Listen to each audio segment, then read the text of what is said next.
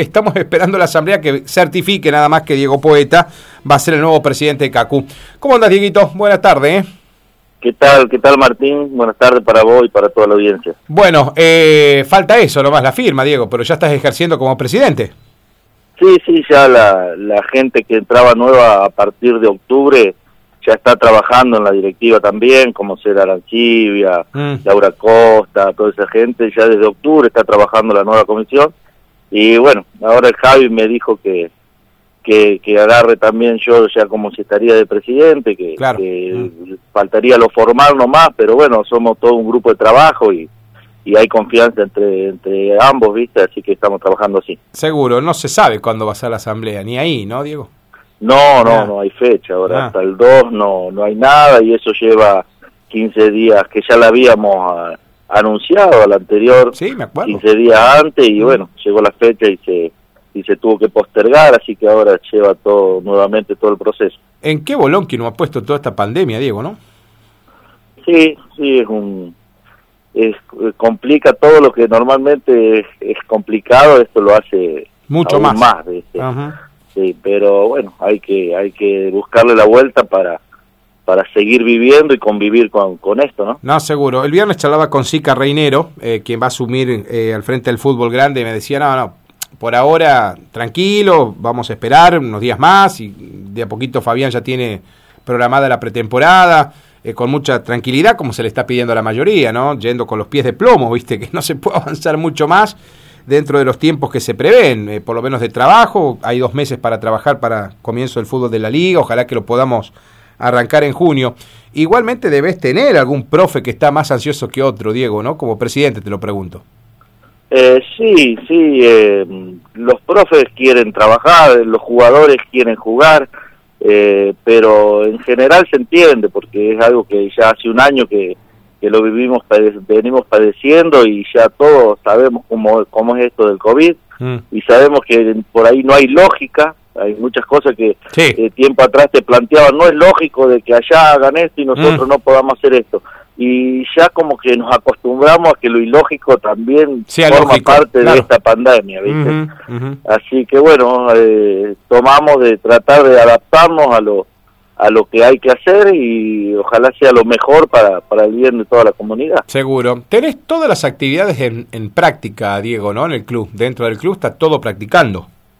Sí, sí, está mm. todo menos el fútbol de primera. Claro, sí, sí. Que, iba a arrancar, pero ahora también también tiene la complicación de que a las 21 horas hay que cortar. Claro, eh, y bueno, y el fútbol tiene mucha gente que trabaja jugando y no, no pueden arrancar no. Eh, antes. El básquet adaptamos los horarios a, hacer un poco más temprano las prácticas. Eh, compartiendo un poco la cancha con el femenino, buscando la vuelta para que el entrenamiento de la primera de básquet sea un poquito antes y lleguemos a desocupar el club a las 21 horas. Claro, ahí en el estadio Zucasqui también la actividad siempre sabe ser mucha. ¿Estaban con algo de volei también haciendo, Diego, o no? Sí, el volei, trabaja la siesta. Ah, eh, ah, ah, ah, Sí. O sea que el volei se acomodó. Ah, eh, es una actividad que tiene pocos jugadores, pero tenía creo que tres días a la hora a la siesta. Está bien, está bien, lindo horario para usar, digo. Sí, sí, es un horario que por ahí queda libre el parque. Sí, me imagino que también Martín, eh, con los chicos de primera, arrancaron el torneo, venían levantando, eh, se para el torneo de la noroeste, inclusive no se paró por simplemente una decisión del noroeste, se para por el decreto. También, hasta después del 2 de mayo habrá que ver cómo se reprueban todos los partidos. Eh, también eso, eso es un bajón, ¿no? Sí, sí, el básquet tiene un bajón terrible, eh, y terrible por varios aspectos. Mm. clubes que se nos van de la asociación, eh, presidente de la asociación que, que falleció, mm.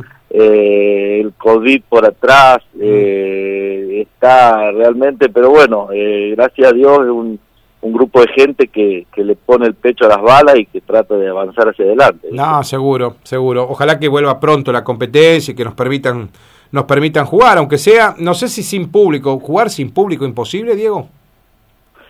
Jugar sin público es complicado. Eh, yo realmente mi punto personal, sí. eh, mientras que no se avance con la vacunación, si hay Vamos que a seguir siempre igual, sí, es verdad. Mientras que nos dejen entrenar, porque ya estábamos viviendo en el avance de la competencia Mm. complicaciones de por una categoría aislada, Sí, se sí. paraba, se tenía que jugar el fin de semana siguiente.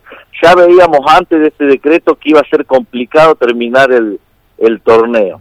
Eh, creo que, que si nos dejan entrenar, eh, no, no es que nos dejen, si, si el COVID permite que podamos entrenar sin que eso produzca que avancen los casos, eh, me parece que ya es importante. El año pasado tuvimos que estar tres meses sin entrenar. Eh, Sí, me acuerdo. Si se, si se puede entrenar, eh, sería importante, me parece. Sí, igualmente todo está sujeto a que avancemos con la vacunación. Digo, si algún día queremos tener la inmunidad de rebaño, tiene que ser por la vacunación, no cabe ninguna duda eso.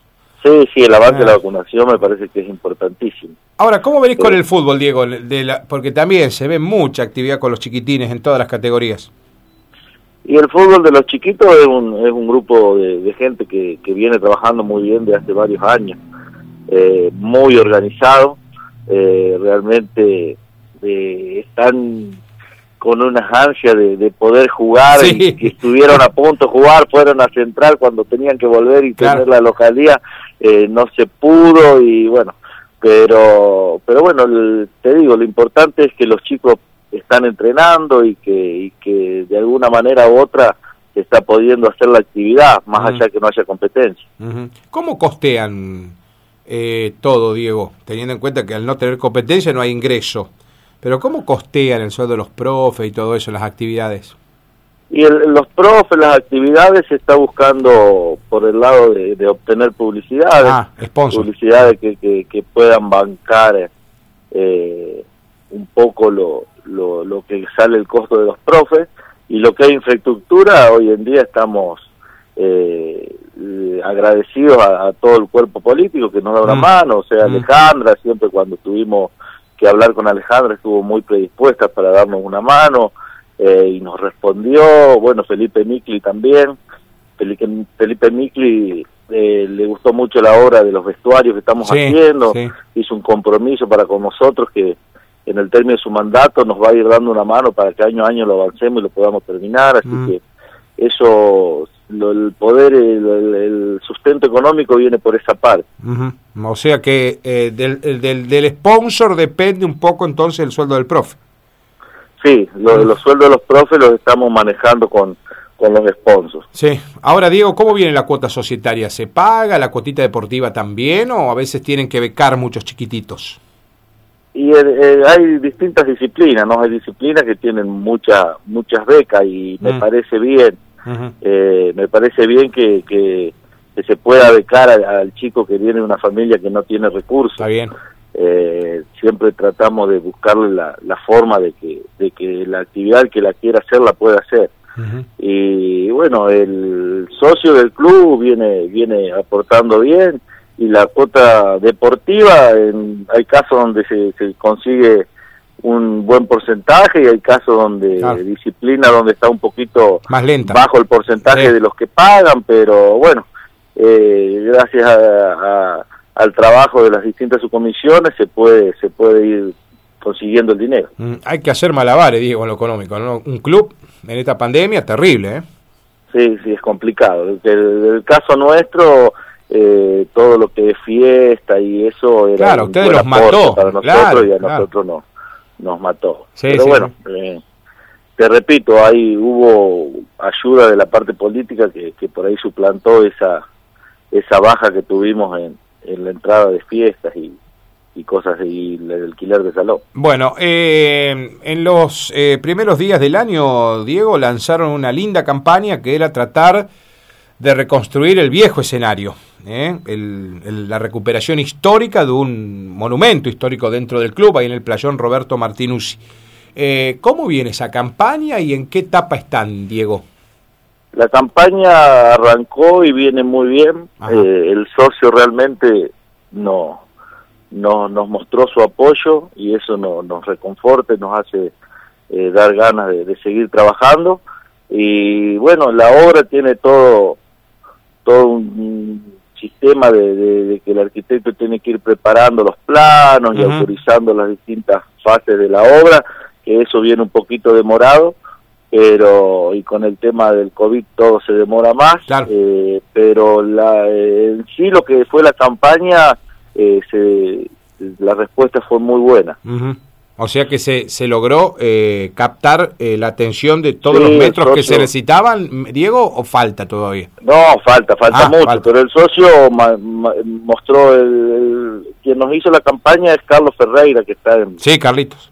Que está en, en Neuquén, y bueno, la campaña tiene así distintas etapas, después ir mostrando eh, para, para que la, el, digamos el, movimiento de la campaña dure un, buen tiempo, que sería el tiempo que va a llevar la obra, ¿viste?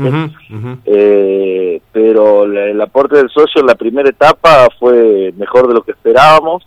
Ya hace 10 días aprovechamos eh, ese aporte y compramos material, hierro, cemento, para, para ir dejando, digamos, comprado y que no se nos valorice la plata que conseguimos. Seguro. Diego, ¿y hay alguna fecha estimada, charlando así seguramente mensaje cruzado con el arquitecto, de comenzar o todavía no? Sí, sí, sí, de comenzar, eh, yo creo que en, 30, 40 días ah, tenemos ah. que estar comenzando. Sí, sí, sí. Y después se pone el plazo de obra, digamos, para dejarlo y terminado. Después, claro. una vez que comenzamos ya eh, van a ir los plazos de obra, exactamente. Diego, eh, del vestuario me decías que el senador hizo un compromiso en todo su mandato. ¿Cuándo quieren terminarlo al vestuario que están construyendo ya desde hace un tiempo largo, ¿no? Que tuvo algunos parates también. Sí, eh, bueno, la idea es que de acá a, si no te digo dos años, pero tres años que esa ah. obra esté terminada. Ajá. Ajá. De acá a tres años que esa obra esté terminada. eh, se terminó y se está en la fase de pintura todo lo que son los baños de la parte del playón sí. y ya se adelantó a lo otro un, el, revoque externo y la colocación de todas las aberturas externas para que ya quede todo cerrado el, lugar y no quede como una obra en construcción. Claro, perfecto, perfecto, digamos. Después se avanzará con el contrapiso, me imagino. Claro. Eh, bueno, el, rellenado del piso, el contrapiso va a ir junto con, con el revoque y el y la puesta de las aberturas por un tema que después no si pones las aberturas y después entras con la carretilla no, del piso no va. arruina las aberturas así que eso ya está ya está en marcha ya se está haciendo ya se ya eh, de, de revocar todo, poner todas las aberturas exteriores y rellenar los pisos. Seguro. Diego, la, el estadio de fútbol está impecable, el, el, campo de juego, vi que han hecho una inversión en iluminación también para mejorar las condiciones, siempre está muy lindo el estadio de, Atlético Ceres Unión, inclusive algunos que lo está pisando dicen que recuperó el brillo de los 80, ¿te acordás? Aquella cancha histórica de Atlético Ceres Unión. Eh, digo, ¿están, ¿están volcando alguna inversión más los chicos de la subcomisión o, por ahora está, está con lo que ya se hizo?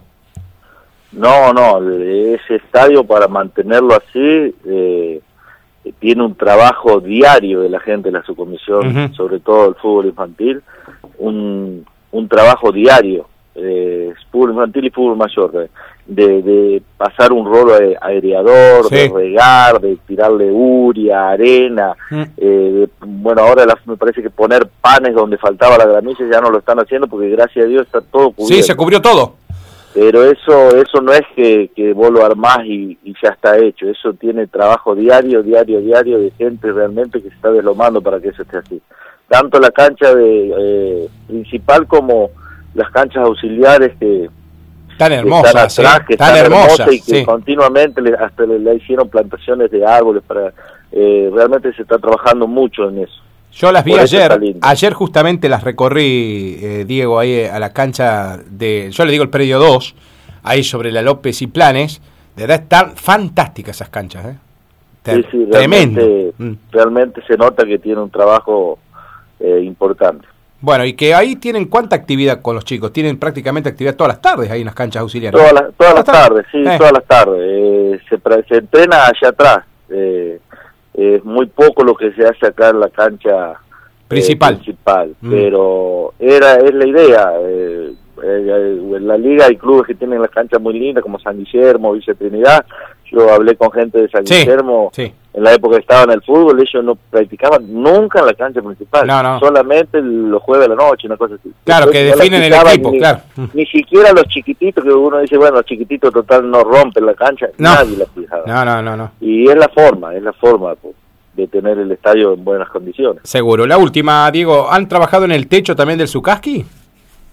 Sí, sí, había unas goteras, eh, así que se subió arriba, que no es no, otra cosa subir ahí arriba. olvídate. Eh, y se, bueno, se limpiaron bien las canaletas y mermó mucho, eh, pero quedaban algunas goteras, así que se le hizo un trabajo con vendas y pintura impermeabilizante y tengo entendido que en esta última lluvia ya desaparecieron las goteras. Qué bueno. Y bueno, eso eso va a llevar un, mantenimiento eh, que es todos los años una repasada para, para evitar que vengan las goteras, me parece. Ni hablar. Lo último, el tenis, ¿cómo avanzaron con el tenis también, eh?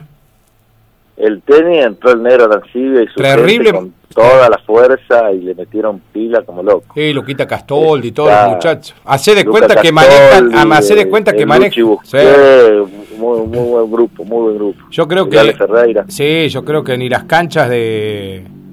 Eh, de, de, Roland Garros están como la cancha de Caco. muy, muy linda están. Sí, sí, muy linda. Da, da, placer ir a jugar. Qué bárbaro, qué lindo. Eh, te dejo un abrazo grande, Dieguito. Gracias por contarnos todo esto. Te debía, te debía una notita, porque ya quería hacerla como presidente formalmente nombrado en el, en el Club Atlético, pero bueno, sé que hay suspensión de, de asamblea, así que ya te tomo como presidente en, en función. Así que bueno, gracias por contarnos todo esto. Bueno, gracias a vos, Martín. Un abrazo Un abrazo grande.